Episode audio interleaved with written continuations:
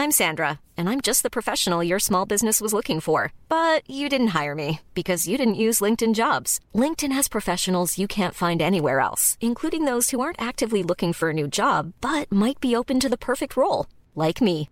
In a given month, over 70% of LinkedIn users don't visit other leading job sites. So if you're not looking on LinkedIn, you'll miss out on great candidates like Sandra. Start hiring professionals like a professional. Post your free job on linkedin.com/spoken today.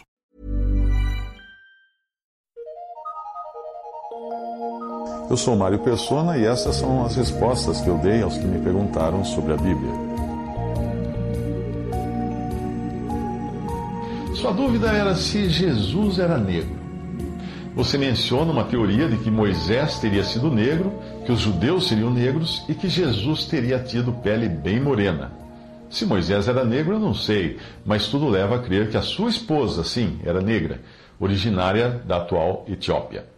Se Moisés foi negro ou não, se Cristo era moreno ou não, que diferença isso faz?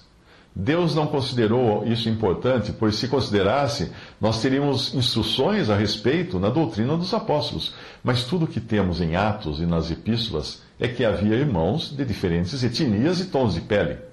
Portanto, hoje, aqueles que consideram ser ou não ser desta ou daquela cor estão apenas fazendo tempestade em copo d'água, ou, como se diz, buscando pelo em ovo, ou chifre em cabeça de cavalo, como se costuma dizer.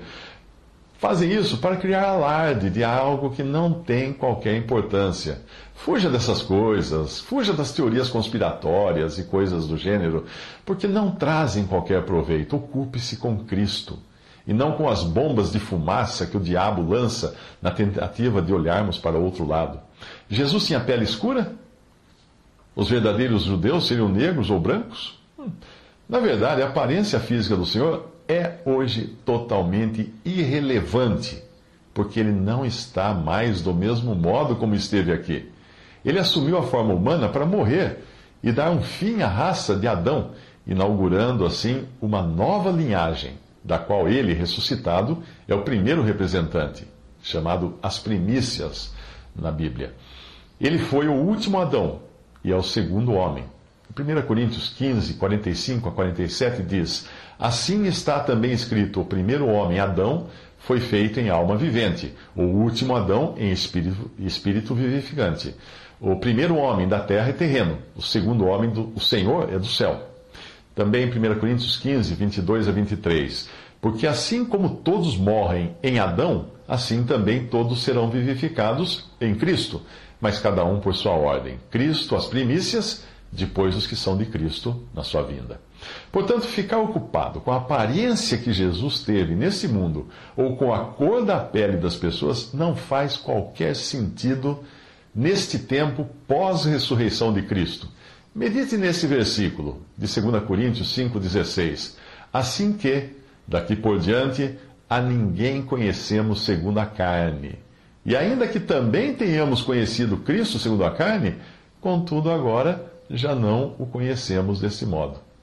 Fazendo uma analogia, isso é como discutir se é melhor comprar um Gordini ou um Dolfini.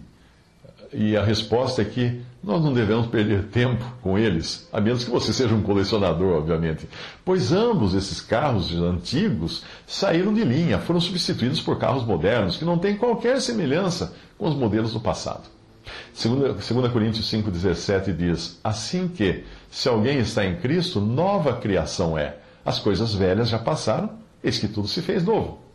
Sabe aquela imagem de Jesus que você vê em livros de histórias, em quadros ou crucifixos? Supondo que essas, essas imagens fossem fiéis à realidade da época, o que provavelmente não são, ninguém mais irá vê-lo daquele jeito que ele aparece nessas imagens. Hoje ele está no céu em glória, e não em humilhação, fraqueza e morte, como esteve aqui. A Bíblia diz: Vemos, porém, coroado de glória e de honra aquele Jesus que fora feito um pouco menor do que os anjos por causa da paixão da morte para que pela graça de Deus provasse a morte por todos. Hebreus 2, 9.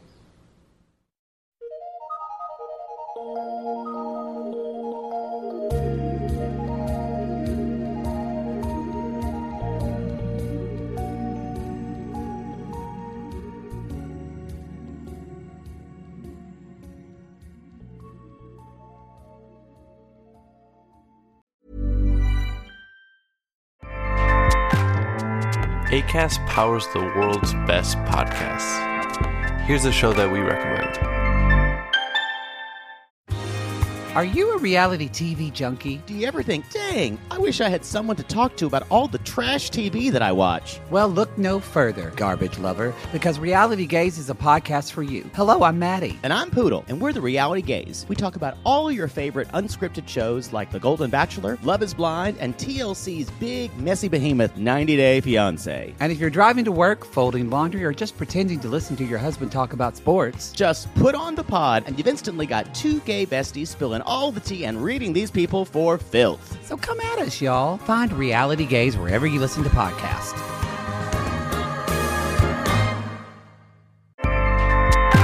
ACAST helps creators launch, grow, and monetize their podcasts everywhere.